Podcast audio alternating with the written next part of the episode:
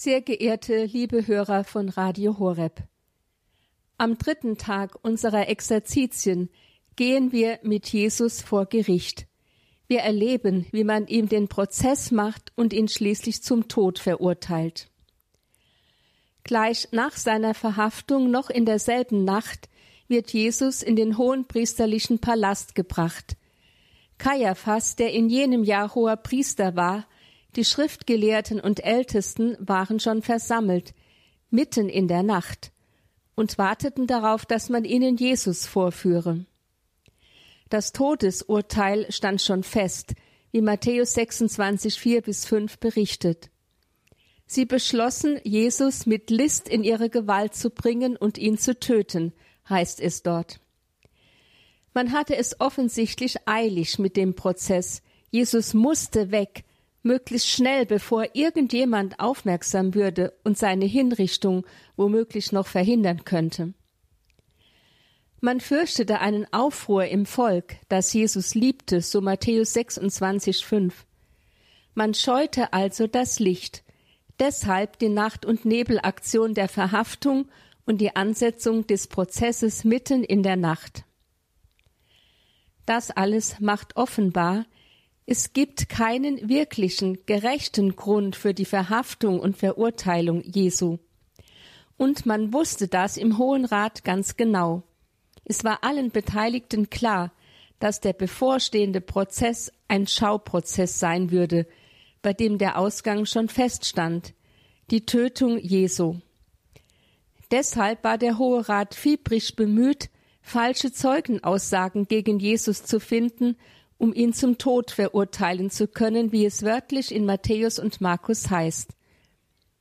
Aber, so fahren die Evangelisten fort, sie erreichte nichts, obwohl viele falsche Zeugen auftraten. Erst als der hohe Priester Jesus die Frage stellt, ich beschwöre dich bei dem lebendigen Gott, sag uns, bist du der Messias, der Sohn Gottes? Matthäus 26, 63, und Jesus dies bejaht, hat man endlich einen hinreichenden Grund für das Todesurteil gefunden, denn der Anspruch, Sohn Gottes zu sein, galt bei den Juden als Gotteslästerung und darauf stand die Todesstrafe. Dementsprechend zerreißt der hohe Priester sein Gewand. Es handelt sich um einen Ritus, der ein Todesurteil anzeigt. Und er ruft, er hat Gott gelästert und alle Mitglieder des Hohen Rates stimmen dem Todesurteil zu. Er ist schuldig und muss sterben. Soweit der äußere Ablauf des Prozesses. Was aber ist der Hintergrund? Mit welchen Gegnern hat Jesus es zu tun? Warum sind sie so darauf aus, ihn aus dem Weg zu räumen? Die Gegner Jesu waren der hohe Priester jenes Jahres Kaiaphas und die Schriftgelehrten und Ältesten, also die religiösen Führer des Volkes. Verschiedene Motive kamen zusammen, dass sie eine so erbitterte Feindschaft gegen Jesus entwickelten. Zunächst einmal gab es da eine gute Portion Eifersucht. Das Volk war von Jesus begeistert, es liebte ihn, es folgte ihm und glaubte ihm der redet mit göttlicher Vollmacht, nicht wie die Schriftgelehrten und die Pharisäer, sagten sie. So Matthäus 7, 29, Markus 1, 22, Lukas 4, 32. Das reizte natürlich die hohen Priester, Schriftgelehrten und Ältesten. Sie beriefen eigens eine Versammlung des Hohen Rates ein, in der man über das Problem diskutierte. Was sollen wir tun? fragten sie. Dieser Mensch tut viele Zeichen, wenn wir ihn gewähren lassen, werden alle an ihn glauben. Dann werden die Römer kommen und uns die heilige Stätte und das Volk nehmen. So Johannes 11, 47 bis 48. Diese Überlegungen entlarven ihre unlauteren Motive. Sie haben Angst um ihr Ansehen, ihre Autorität, ihre Macht. Wer dieser Jesus wirklich ist, interessiert sie nicht. Ob er ein Prophet ist, der ihnen von Gott her eine wichtige Botschaft zu übermitteln hat, ist zweitrangig. Er steht ihrer Eitelkeit im Weg. Er ist eine einzige Gefahr für ihr Ansehen und ihre Geltung als religiöse Autorität und nicht zuletzt für ihre politische Macht über das Volk. Deshalb muss er weg, und so sind sie bereit, für ihre Eitelkeit und ihre Macht wissend ein unschuldiges Menschenleben zu opfern. Aber das ist nicht das einzige Motiv für den Prozess. Eifersucht und Machtgehabe gab es ja immer schon und wird es zu allen Zeiten geben. Beides gehört zur Urversuchung des Menschen. Was jedoch die hohen Priester, Schriftgelehrten und Ältesten an Jesus speziell so ärgert, ist sein Anspruch, der Sohn Gottes zu sein. Diesen Anspruch hat Jesus bei seinem öffentlichen Auftreten ganz klar erhoben, und zwar in mehrfacher Hinsicht.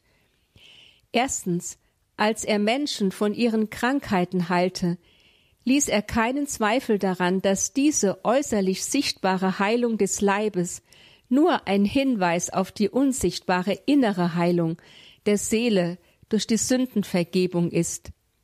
Sünden vergeben kann aber nur Gott. Zweitens, wenn er sich über Sabbatgebote und Reinheitsvorschriften hinwegsetzte, die doch Gott gegeben hatte, erhob er unübersehbar den Anspruch, göttliche Autorität zu besitzen. Drittens, wenn er freiweg Aussagen machte wie Ich und der Vater sind eins, Johannes 10,30, oder Ehe Abraham war, wurde ich, Johannes 8,58. Dann konnte kein Zweifel mehr bestehen, dass Jesus den Anspruch erhob, mehr zu sein als ein Prophet, nämlich Gott zu sein. All das konnten die religiösen Führer der Juden aber nur als unerhörten Angriff auf ihren so heiß verteidigten Monotheismus empfinden, und das heißt als Anmaßung und Gotteslästerung.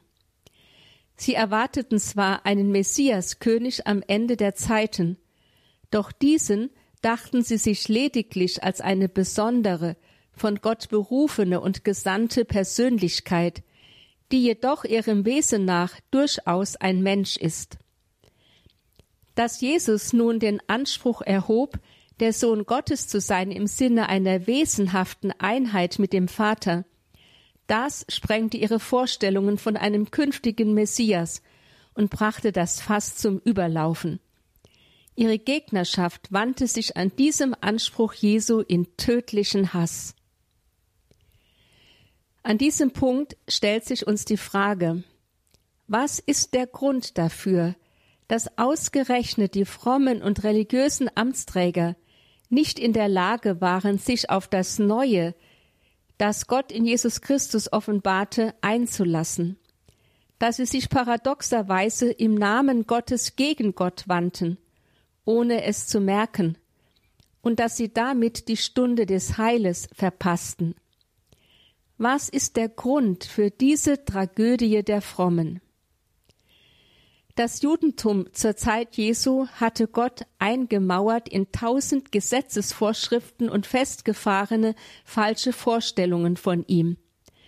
Man wusste ganz genau, wie Gott zu sein und zu handeln hat. Zum Beispiel nahm man selbstverständlich an, dass Gott die Zöllner und Sünder wegen ihrer Unreinheit hasst und verdammt und dass deshalb ein frommer Jude sich von ihnen absondern müsse. Man hatte sich zum Herrn der Religion und schließlich zum Herrn über Gott gemacht. Jesus hat durch sein Predigen und Handeln diese Haltung der religiösen Führer Israels entlarvt. Er hat das Gefängnis, in das sie Gott eingesperrt hatten, aufgebrochen mit Macht und Vollmacht. Das Volk, das unter den tausend Gesetzesvorschriften der Pharisäer litt, spürte instinktiv die göttliche Vollmacht hinter den Reden und Taten Jesu und war bereit, Jesus zu glauben und zu folgen. Die Frommen Israels spürten diese göttliche Vollmacht ebenfalls, aber sie waren zu verbohrt, um sie anzuerkennen, denn das hätte eine Umkehr von ihnen verlangt. So wurden sie zu scharfen Gegnern Jesu, und von da an war alles, was Jesus tat und sagte, in ihren Augen schlecht, vom Teufel, dämonisch. Von nun an hatten sie einfach die falsche Brille auf. Selbst die Wundertaten, die doch die Beglaubigungszeichen für den Messias sein sollten. Auch Mose und die Propheten haben in diesem Sinne Wunder gewirkt, fanden keine Gnade. Jesus habe sie im Bund mit dem Teufel gewirkt, unterstellten sie ihm. Das Gift der Eifersucht und des verletzten Stolzes hat sie blind gemacht für die Wahrheiten Gottes, für seine Gegenwart und sein Wirken unter ihnen. Hier liegt auch eine Gefahr für uns heute. Ohne Zweifel setzen auch wir Gott hinter Gitter, hinter die Gitter unserer verschiedenen Bilder, die wir uns von ihm gemacht haben, und die doch alle nur unser begrenztes Fassungsvermögen widerspiegeln. Damit aber verfehlen wir die Wahrheit Gottes, wir übersehen seine Gegenwart und sein Wirken in unserer Welt und verpassen damit, wie die Juden damals, haargenau die Stunde unseres Heiles. Deshalb ist es gut, wenn wir jetzt einmal innehalten und sich ein jeder von uns ganz persönlich fragt, was für ein Bild habe ich mir von Gott gemacht? Habe auch ich Gott eingemauert in meine selbstgemachten Vorstellungen von ihm? Habe ich ein solch entrücktes, erhabenes Bild von Gott entwickelt, dass ich ihn nur noch in unseren Kirchen und erhabenen Gottesdienstfeiern zu finden glaube? Bin vielleicht auch ich blind geworden für seine schlichte Gegenwart mitten in meinem Lebensalltag? Habe ich kurz gesagt Gott hinter den Mauern seiner vermeintlichen Erhabenheit und Entrücktheit dermaßen eingesperrt, dass ich ihm in meinem Leben nicht mehr wirklich begegnen kann. Und noch eine weitere Frage sollte sich ein jeder von uns stellen. Glaube ich wirklich daran, dass Gott auch die Menschen in meiner Umgebung liebt, die ich für ungläubige, laue, gottferne oder ähnliches halte? den Nachbarn zum Beispiel, der nie in die Kirche geht, den Atheisten am Arbeitsplatz, den Betrunkenen auf der Parkbank, den Ehepartner, mit dem ich so schwer zurechtkomme und so weiter. Würden wir uns dafür öffnen, dass Gott überraschend und erfrischend überall da präsent ist, wo wir ihn nicht suchen, denn er ist doch gekommen, um die Sünder zu suchen und nicht die Gerechten, dann würden wir tiefe Gottesbegegnungen machen, dann würde in unser Leben Jesus Christus ganz neu einziehen als unser Erlöser.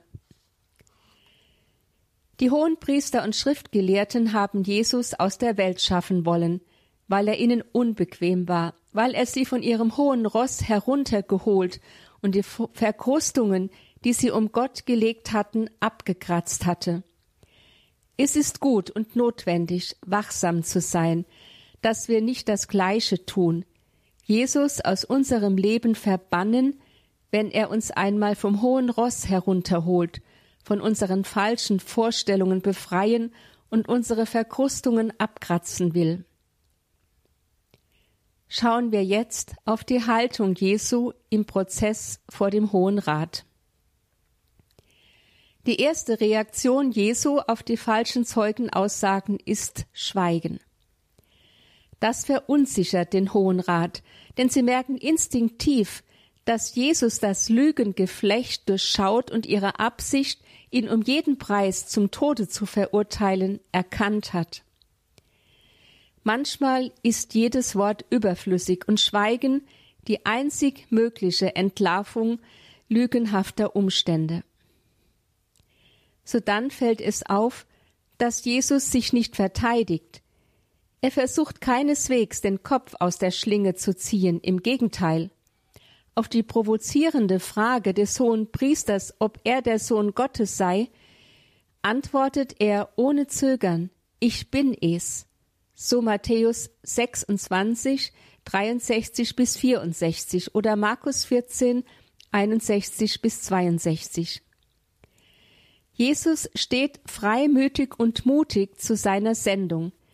Er weiß, dass er diesem gewaltsamen Schicksal nicht entrinnen kann, ohne seine Sendung zu verraten. Was können wir heute von dieser Haltung Jesu für unser Leben in der Nachfolge lernen? Es ist Folgendes. Erstens, wir müssen treu zu unserer Berufung stehen, auch wenn wir damit anecken, Nachteile erfahren, verlacht und ausgestoßen werden. Wir dürfen Jesus um eine solche Treue und Stärke bitten. Zweitens. Wir müssen mit Eifersucht rechnen, gerade auch von Seiten frommer Menschen. Das soll uns aber nicht einschüchtern und auch nicht dazu verführen, uns enttäuscht von der Kirche abzuwenden. Jesus ist es nicht anders gegangen. Wir sind in bester Gesellschaft. Jesus hat für seine Feinde gebetet. Das ist es, was auch wir tun können, beten für die, die uns mit Eifersucht verfolgen und uns das Leben schwer machen und vor allem sie segnen, damit Gottes Liebe und Barmherzigkeit ihr Herz erreichen kann. Drittens. Wir brauchen uns nicht in falscher Weise vor dem Unrecht zu ducken, das uns angetan wird. Wir sollen es beim Namen nennen. Falsche, frömmelnde, verlogene Haltungen dürfen wir entlarven. Aber wir sollen nicht zurückschlagen, vergelten, verurteilen, hassen, schlecht reden oder gar verbittert werden. Die Freiheit, zu der Christus uns befreit hat, besteht darin, dass wir vergeben und für unsere Feinde beten. Viertens. Wir sollten uns immer bewusst sein, dass wir als Christen in der Nachfolge Jesu den Weg der Entäußerung, der Erniedrigung und des Dienstes gehen. Es geht in der Kirche nicht um Karriere, Selbstverwirklichung, Aufstieg, Anerkennung, Ansehen und wie das alles heißt. Es geht nicht um Ämter und Macht, es geht einzig und allein um Dienen und um das Tragen der Lasten anderer, wie Jesus es uns vorgemacht hat. Wenn unsere Leistungen und unser Einsatz einmal nicht gesehen und nicht anerkannt werden, wenn sie vielleicht noch nicht einmal erwünscht sind, wenn wir sogar bewusst klein gehalten und nicht gefeiert werden, dann dürfen wir uns mit dem Apostel Paulus sagen, was kann uns scheiden von der Liebe Christi? Bedrängnis oder Not oder Verfolgung, Hunger oder Kälte, Gefahr oder Schwert?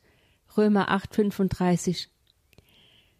Was wir tun in der Kirche, tun wir um seinetwillen, und wenn sich uns dabei Widerstände entgegenstellen, dann wissen wir, all das überwinden wir durch den, der uns geliebt hat, sagt Paulus weiter in Römer 8, 37. Fünftens. Beim Herrn bleiben, auch auf dem Kreuzweg, ist nicht immer leicht. Aber es ist ein Bedürfnis der Liebe. Wenn wir Jesus wirklich aufrichtig lieben, können wir ihn doch nicht alleine lassen auf seinem schweren Weg. Jesus litt ja nicht nur damals unter der Ablehnung durch seine Zeitgenossen, er leidet durch die ganze Weltgeschichte hindurch unter der Ablehnung eines jeden einzelnen Menschen, auch unserer Ablehnung heute. Wenn Jesus damals am Kreuz rief, mich dürstet, Johannes 19, 28, dann drückt dies so die Kirchenväter, den Durst Gottes nach der Liebe der Menschen aus. Das ist der Trost Gottes, die Liebe der Menschen. Es ist ein ungeheuerlicher Vorzug des Menschen, dass er Gott trösten darf und trösten kann in seinem Schmerz. Deshalb schenken wir Gott den Trost unserer Liebe, so oft wir nur können. Sechstens. Denen, die ihm nachfolgen, verspricht Jesus Anteil an der Freude. Wer mir nachfolgt, wird nicht in der Finsternis umhergehen, sondern wird das Licht des Lebens haben, heißt es in Johannes 8, 21. Nachdem der hohe Priester die Schriftgelehrten und die Ältesten Jesus zum Tode verurteilt hatten, führten sie ihn zu Pilatus. Die Juden konnten zwar ein Todesurteil aussprechen, aber es nicht vollstrecken. Die Gerichtsbarkeit lag bei den fremden Herren im Land, den Römern. Das Todesurteil musste also von ihnen bestätigt und ausgeführt werden. Vor Pilatus findet somit der eigentliche, der entscheidende Prozess statt. Nun war für die Römer Gotteslästerung, das heißt der Anspruch, Sohn Gottes zu sein, aber kein hinreichender Grund für eine Hinrichtung. Göttersöhne, das kannten die Römer, sie verehrten ja viele Götter, das war also nichts Besonderes. Und Gotteslästerung? Die Streitereien der Juden wegen ihrer Religion interessierte die Römer einfach nicht. Sie waren Realpolitiker, machtbewusst.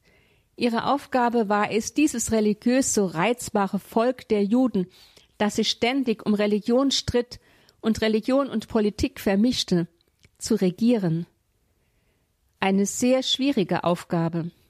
Deshalb sie streiten über ihren Glauben. Das gestattete man den Juden noch, das war eben einfach unvermeidlich.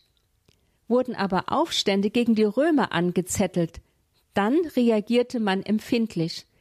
Die mussten sofort unterdrückt werden, auch wenn sie im Namen der Religion geführt wurden, denn sie gefährdeten den Machteinfluss der Römer. Das wussten die hohen Priester, Schriftgelehrten und Ältesten im Hohen Rat ganz genau. Deshalb verrieten sie vor Pilatus nicht den wahren Grund ihres Todesurteils über Jesus, sondern behaupteten, er gäbe vor, der Messias, also ein König der Juden zu sein. Das war eine politische Kategorie, äußerst gefährlich für Pilatus.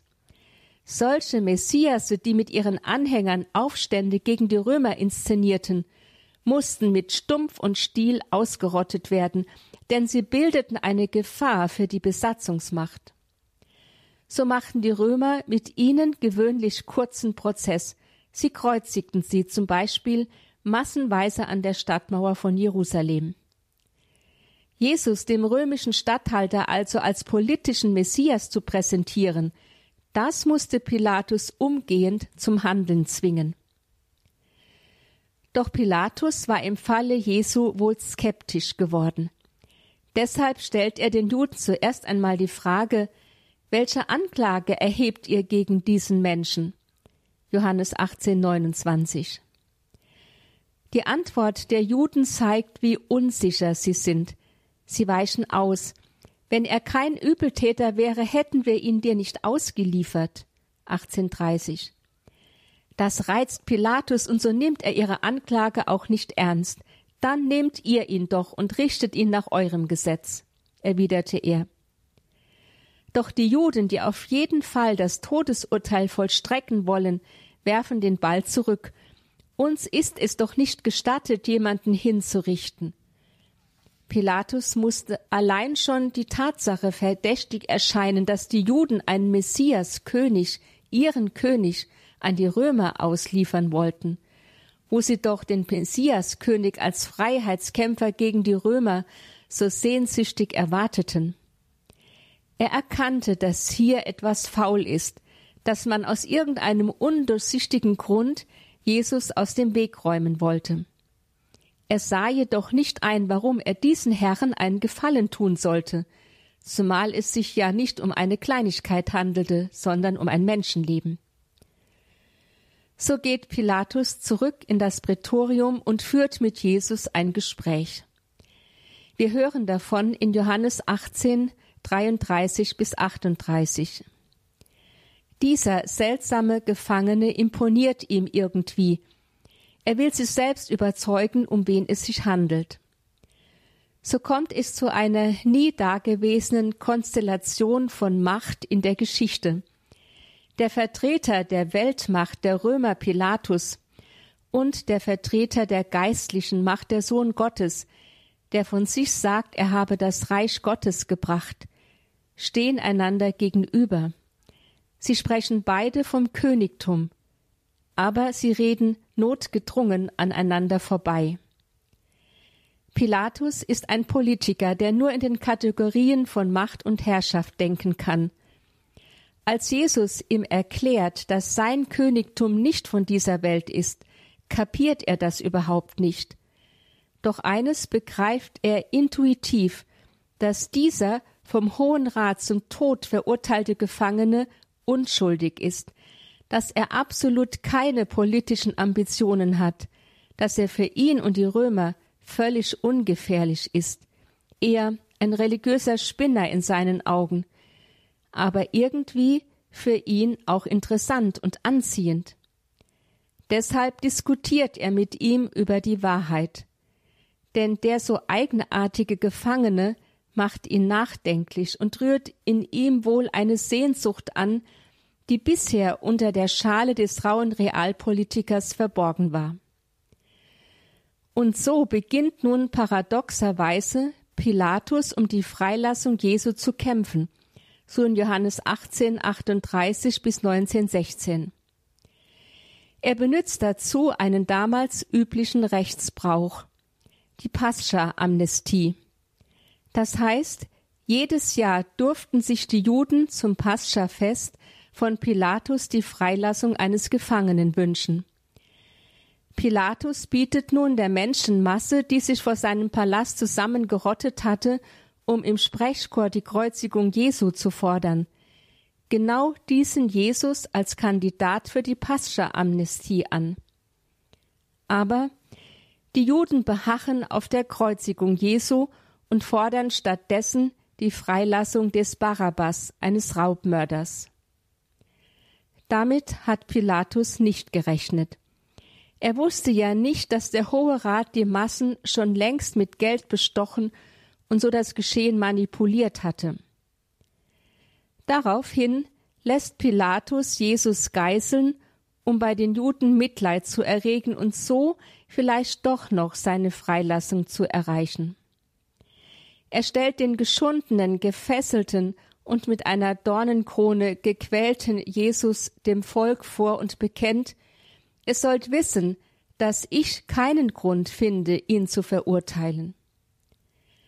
Doch auch das bleibt erfolglos. Die Juden, aufgehetzt von den hohen Priestern und ihren Dienern, steigern sich geradezu in eine Massenhysterie hinein und schreien immer lauter ans Kreuz mit ihm, ans Kreuz mit ihm. Sie berufen sich dabei auf ihr Gesetz, nachdem er sterben müsse, weil er sich zum Sohn Gottes gemacht habe. Schließlich will Pilatus auf eigene Faust Jesus freilassen. Doch die Juden machen weiter Druck und schreien, wenn du ihn freilässt, dann bist du kein Freund des Kaisers. Jeder, der sich als König ausgibt, lehnt sich gegen den Kaiser auf. Das sitzt. Pilatus begreift auf einmal die versteckte Drohung, dass man ihn beim Kaiser in Rom anklagen werde, er würde Rebellen schützen, und er weiß, dass ihm das den Kopf kosten könnte. Trotzdem unternimmt Pilatus noch einen letzten Versuch, Jesus zu retten. Er lässt ihn erneut vor die Juden hinführen und sagt mit unverhohlener Ironie, das ist euer König. Johannes 19, 14. Er weiß genau, wie sehnlich die Juden ihren Messiaskönig erwarten und dass sie dafür sogar zu blutigen Aufständen bereit sind. Aber zur Überraschung des Pilatus scheint es dieses Mal anders zu sein, denn sie schreien Weg mit ihm, kreuzige ihn.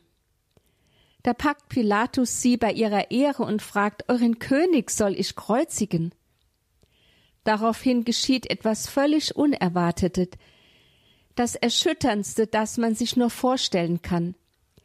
Der hohe Priester antwortet Wir haben keinen König außer dem Kaiser. Dieses Volk, das gerade zu jener Zeit nichts sehnlicher erwartete als das Kommen seines Messiaskönigs, dieses Volk, das ständig Aufstände gegen die Römer inszenierte, weil es den Kaiser und seine Gewaltherrschaft nicht anerkennen wollte. Dieses Volk sagt zu dem obersten Vertreter des Kaisers, wir haben keinen König außer dem Kaiser. Nur um Jesus loszuwerden. Dafür ist dem hohen Priester wohl alles recht, auch der Verrat seiner eigenen religiösen und politischen Ideale. Es ist unfasslich, wie abgrundtief müssen die religiösen Führer Jesus gehasst haben, und abgrundtief muss ihre Verblendung und Verworfenheit gewesen sein. Pilatus ist ein Politiker, kein religiöses Genie und auch kein Mensch, der sich skrupulös um Wahrheit und Unschuld kümmern würde. Deshalb, wo seine politische Karriere auf dem Spiel steht, wird er weich. Wenn du ihn freilässt, bist du kein Freund des Kaisers, und wir haben keinen König außer dem Kaiser. Diese Drohungen der Juden waren ihm buchstäblich in die Glieder gefahren. Wenn es um die Macht geht, versagt er. Sie hat bei ihm oberste Priorität. Sein Leben aufs Spiel zu setzen für einen jüdischen Rabbi, auch wenn er von seiner Unschuld überzeugt ist. Nein, das ist zu viel verlangt. So gibt Pilatus schließlich nach und liefert Jesus den Juden aus, damit sie ihn kreuzigen. Johannes 19, 16. Man mag sich fragen, wieso dieser skrupellose Römer, dem es auf einen toten Juden mehr oder weniger nicht ankommt, der schon hunderte Juden gekreuzigt hat, ohne lange zu fragen, ob sie schuldig oder unschuldig sind, warum dieser skrupellose Römer sich auf einmal mit den Juden anlegt, um das Leben eines Juden zu retten. Manche meinen, die Hartnäckigkeit der Juden habe Pilatus gereizt. Es handle sich um ein Machtspiel zwischen Römern und Juden. Nun, es mag sein, dass dieses Motiv mitgespielt hat. Aber der eigentliche Grund ist in Jesus selbst zu suchen. Irgendetwas an ihm muss Pilatus angesprochen und berührt haben. Was könnte das sein? Das können wir erkennen, wenn wir uns das Gespräch zwischen Jesus und Pilatus im Zentrum des Prozesses genauer anschauen. Es heißt in Johannes 18, 33 bis 38. Pilatus ging wieder ins Prätorium hinein, ließ Jesus rufen und fragte ihn, Bist du der König der Juden? Jesus antwortete, Sagst du das von dir aus, oder haben es dir andere über mich gesagt? Pilatus entgegnete, Bin ich denn ein Jude? Dein eigenes Volk und die hohen Priester haben dich an mich ausgeliefert. Also was hast du getan? Jesus antwortete, Mein Königtum ist nicht von dieser Welt. Wenn es von dieser Welt wäre, würden meine Leute kämpfen, damit ich den Juden nicht ausgeliefert werde. Aber mein Königtum ist nicht von hier. Da sprach Pilatus zu ihm, also bist du doch ein König. Jesus antwortete, Du sagst es, ich bin ein König, ich bin dazu geboren und in die Welt gekommen, dass ich für die Wahrheit Zeugnis ablege. Jeder, der aus der Wahrheit ist, hört auf meine Stimme. Pilatus sagte zu ihm, Was ist Wahrheit? Zunächst einmal ist da viel von Königtum, also von Macht die Rede. Und es scheint so, als würden die beiden, Pilatus und Jesus, ständig aneinander vorbeireden. Sie meinen offensichtlich nicht das Gleiche, wenn sie vom Königtum reden. Pilatus ist ein Machtmensch, ein Karrieremensch. Er steht einem Menschen gegenüber, der das Gegenteil verkörpert, der eine geheimnisvolle Macht besitzt, doch freiwillig in die Erniedrigung gegangen ist, der keine Angst vor Entmachtung und Tod hat, der seine Machtstellung nicht sichert, der sich nicht verbiegt, sondern für die Wahrheit gerade steht, obwohl sie ihm das Leben kostet. Schon allein das musste Pilatus aufgerüttelt, getroffen und neugierig gemacht haben. Es musste ihm blitzartig aufgegangen sein, dass es noch mehr gibt als Karriere und Macht. Mein Königtum ist nicht von dieser Welt, antwortete Jesus dementsprechend auf die Frage des Pilatus, bist du der König der Juden? Aber was ist dann das Königtum Jesu? Es ist offensichtlich keine politische Größe. Jesus ist kein König wie der Kaiser in Rom, der Herr des Pilatus. Aber was dann? Jesus sagte einmal zu den Juden, wenn ich mit dem Finger Gottes die Dämonen austreibe, dann ist das Reich Gottes zu euch gekommen. Lukas 11, 19. Das Königtum Jesu ist also nicht politische Macht, sondern Macht über die unsichtbaren Mächte des Bösen. Der äußere Verlauf der Weltgeschichte wird bestimmt von irdischen Königen und Herrschern. Sie kann man sehen, ihre Macht wird greifbar in Divisionen und Waffen. Das ist das Metier des Pilatus und des römischen Kaisers. Im Hintergrund der Weltgeschichte spielt sich aber ein viel gewaltigerer, ein geistiger Kampf um die Weltherrschaft ab. Dort sind es Satan und seine Dämonen, die, wie Offenbarung 12 bezeugt, gegen Gott kämpfen, um ihm die Menschheit zu entreißen. Jesus beansprucht nun, dass durch sein Kommen in die Welt Gott diese unsichtbaren Mächte endgültig besiegt hat. Wenn ich mit dem Finger Gottes die Dämonen austreibe, dann ist das Reich Gottes schon zu euch gekommen, sagt er in Lukas 11, 19. Sein Leiden und Sterben sind der Höhe und Endpunkt jenes geistigen Kampfes im Hintergrund der Weltgeschichte. Sein Königtum ist somit ein Königtum ganz anderer Art. Das kann Pilatus natürlich nicht begreifen. Fragen wir uns jetzt, was bedeutet dieses Königtum Jesu für uns heute?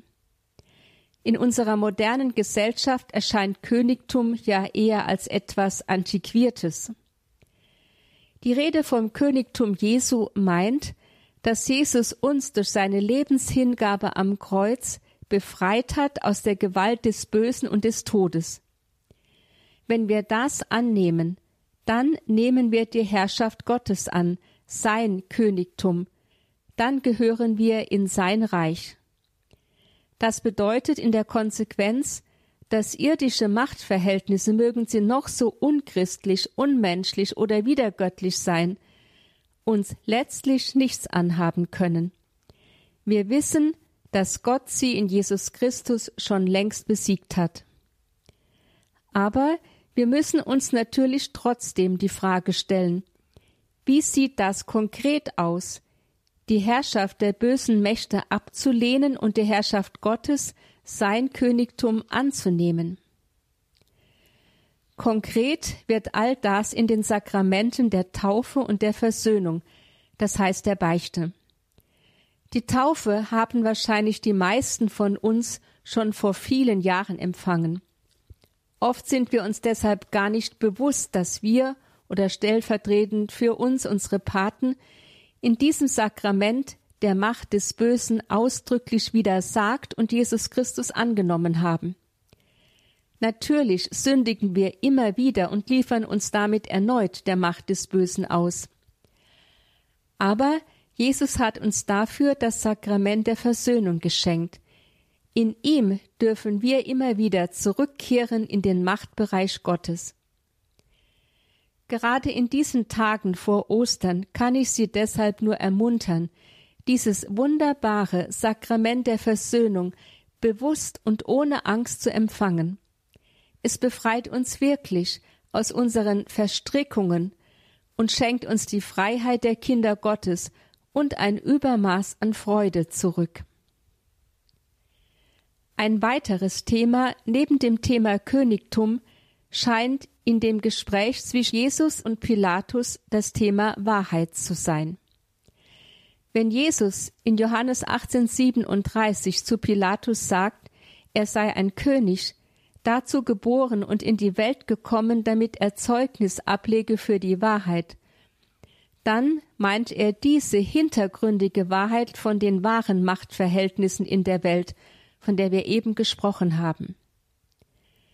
Natürlich kann Pilatus das nicht verstehen, und so stellt er die Frage, was ist Wahrheit? Heute leugnen viele Menschen die Wahrheit.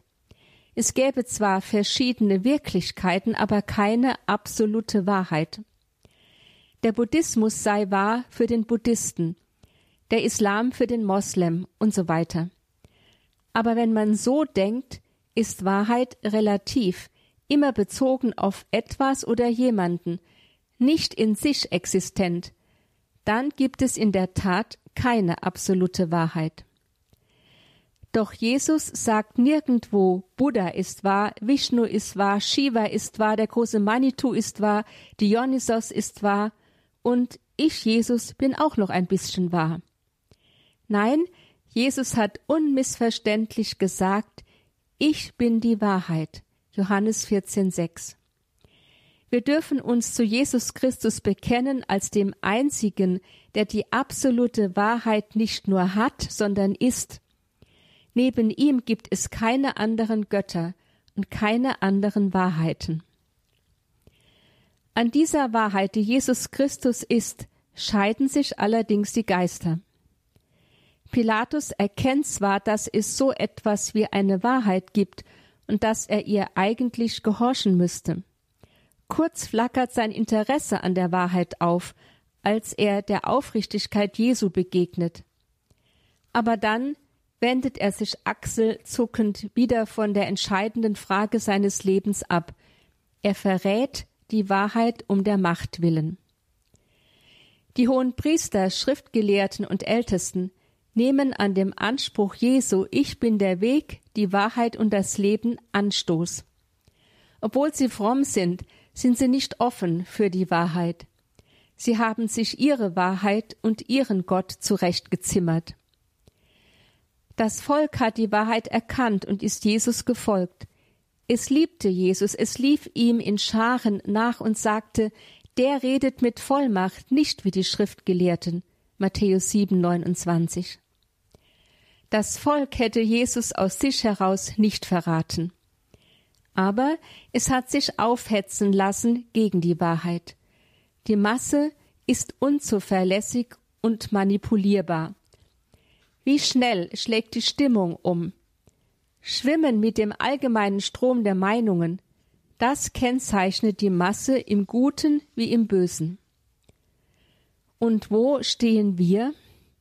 Neben Pilatus, oder neben den frommen Israels oder im Volk, prüfen wir uns doch einmal selbst. Erstens, wir stehen neben Pilatus. Wenn wir in Jesus zwar die Wahrheit erkennen, wenn wir spüren, dass wir Jesus zwar glauben, ja an ihn glauben und ihm folgen müssten, wenn wir erkennen, dass er die Macht über das Böse in meinem Leben hat, es heiligen und reinigen könnte, wenn wir uns aber trotzdem feige zurückziehen, aus Angst, dann unsere Stellung, unseren Einfluss, unser Ansehen, unsere Freunde zu verlieren, aus Angst ausgeschlossen und verlacht zu werden. Es lohnt sich, die Frage zu stellen, wo verhalte ich mich wie Pilatus?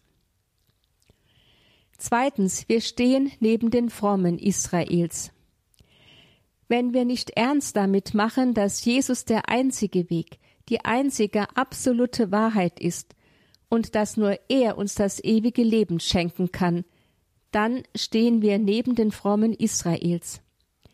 Wenn wir stattdessen unser Heil auf anderen Wegen suchen, bei anderen Heilsanbietern, wie in der Esoterik, bei Menschen, in der Karriere, im Sport und so weiter, für wie viele Menschen ist zum Beispiel der Fußball am Sonntagmorgen, das Ausschlafen oder sonst irgendetwas wichtiger als die Sonntagsmesse? Das Heil liegt im Spaß, im Geld, in der Bequemlichkeit. Es lohnt sich, sich aufrichtig die Frage zu stellen, wo suche ich mein Heil? Wovon erwarte ich mein Heil? Drittens, wir stehen neben dem Volk Israel, wenn wir, statt treu zu Jesus zu stehen, vor Widerständen einknicken und Manipulationsversuchen gegenüber schwach werden. Wenn wir mit dem Strom schwimmen und es dulden, dass Jesus in der Öffentlichkeit oder von Menschen in unserem Umkreis verspottet und damit in den Herzen der Menschen getötet wird, wenn wir uns der allgemeinen Tendenz anpassen, Jesus aus dem öffentlichen Leben zu verbannen. Wenn wir solche Dinge tun, dann schreien wir mit den Juden, kreuzige ihn. Es lohnt sich, sich die Frage zu stellen, wo schreie ich heute mit der Masse, kreuzige ihn. Am Ende des dritten Vortrags unserer Exerzitien möchte ich Ihnen folgende Anregungen mit auf den Weg geben. Erstens. Machen Sie heute wieder einen Spaziergang in die Kirche. Überlegen Sie dort im Angesicht Jesu, wo Sie stehen, neben Pilatus, neben den frommen Führern Israels, neben dem Volk vor dem Palast des Pilatus? Zweitens, wenn Sie das herausgefunden haben, bitten Sie Jesus um Verzeihung und wechseln Sie den Standort. Stellen Sie sich klar auf seine Seite. Erklären Sie ihm Ihre Bereitschaft, ihn zu lieben und ihm treu zu sein. Drittens. Wenn möglich, empfangen Sie heute oder in den nächsten Tagen vor Ostern das Sakrament der Versöhnung.